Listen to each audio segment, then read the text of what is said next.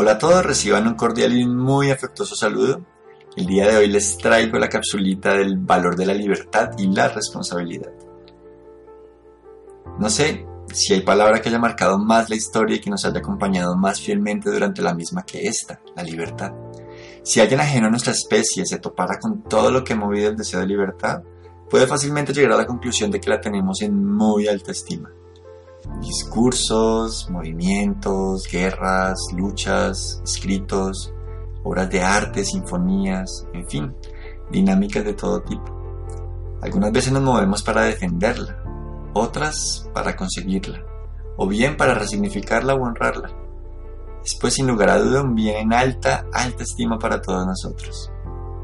Si seguimos este orden de ideas y frente a algo tan valioso, conviene y nos trae el caso el ahondar un poco indagando tal vez cuál puede ser la mejor manera de educar en libertad, o cuando menos, qué relación guarda la educación con todo esto de ser libre. ¿Es algo que se enseña? ¿Es algo que nace? Como padres, ¿deberíamos hacer algo al respecto? Si es una idea que ha marcado tanto la historia y nos marca tanto, tanto como personas, debe haber algo interno que la busca, que la anhela, algo que la aprecia, algo tan fuerte que bien podría calificarse de inherente a nuestro ser más interno, algo que nace con nosotros. Hagan de cuenta, no sé, como el intento de una planta para buscar la luz o la fuerza de un polluelo para romper el cascarón. Es, es propio, es propio de la vida misma. La libertad es entonces, y en referencia a nuestros hijos, algo que conviene aprender a acompañar. Y en esto, como dice el cuento, les tengo una noticia buena y otra, no sé, no tan buena. O más bien con un reto, un buen reto involucrado.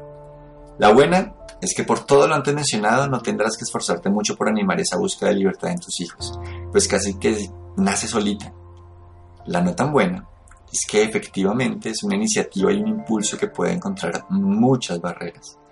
Y muchas veces estas barreras vienen por obra en mano de nosotros los adultos los adultos que acompañamos el proceso de crianza y crecimiento de nuestros hijos.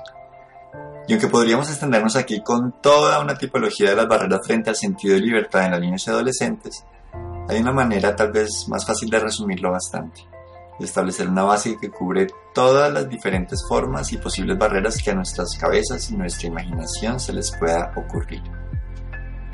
El amor, escúchenme bien, el amor es en esencia libre lo opuesto al amor es el miedo.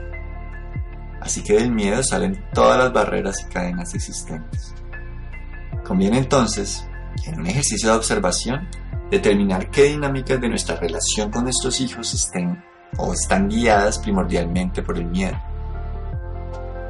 y cuáles podemos empezar a pintar con confianza o con una presencia atenta pero respetuosa libertaria en la medida en que dejamos crecer una semilla en su propia dinámica, en su propia libertad, en su propia fuerza, una fuerza que sí o sí le apuesta al crecimiento de sí.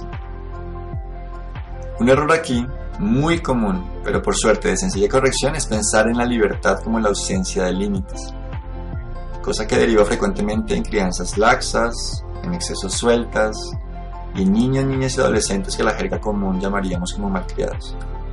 El ser humano necesita límites. La libertad no es la ausencia de límites. Y en estas edades tempranas es imprescindible que los padres los pongan. Sin embargo, también es cierto que llega a cierta edad, no sé, sobre los 9, 10 años, donde dentro del ser empieza a surgir una necesidad de debatir esos límites. Y ahí, queridos padres, es necesario tener las raíces y los pies bien, bien puestecitos para dejar ser estos procesos y conducir al niño a eso que quiere y necesita buscar, su propio margen de libertad. Todo proceso puede ser constructivo en la medida en que lo veamos desde el lugar apropiado. No le quitemos entonces a nuestros hijos la posibilidad de andar sus propios caminos. Démosles sí en cambio la confianza para que se acompañen de nuestros ojos sobre el camino, sin temer al error, sin temer al tropiezo, tomando la responsabilidad debida sobre sus acciones y confiando en la capacidad que como personas tenemos para levantarnos. Que sea esta una oportunidad entonces. Revisa tus miedos, acompaña a tus hijos a revisar los suyos, acompáñanos a mirar lo que hay detrás de la sábana o en la oscuridad de su habitación. o más bien de todas las habitaciones en toda su experiencia vital. Puedes estar seguro o segura de que muchos de esos miedos los tenías o los tienes tú. Es la oportunidad perfecta, perfecta, ¿por qué no?, de generar procesos conjuntos de crecimiento, procesos que incluso pueden entenderse y definirse como terapéuticos. Que el camino hacia la libertad sea entonces el pretexto para fortalecer los vínculos con tus hijos. Y gracias, gracias, gracias por la disposición a recorrer el camino. Gracias por la presencia en tu vida y en la de tus hijos. Cerraré esta capsulita de nuestro Monte Morel con una frase de nuestra mentora y fundadora Luz Marina Correa. Los secretos de las alturas nadie puede enseñártelos. Eso es algo que tú descubrirás en tu volar.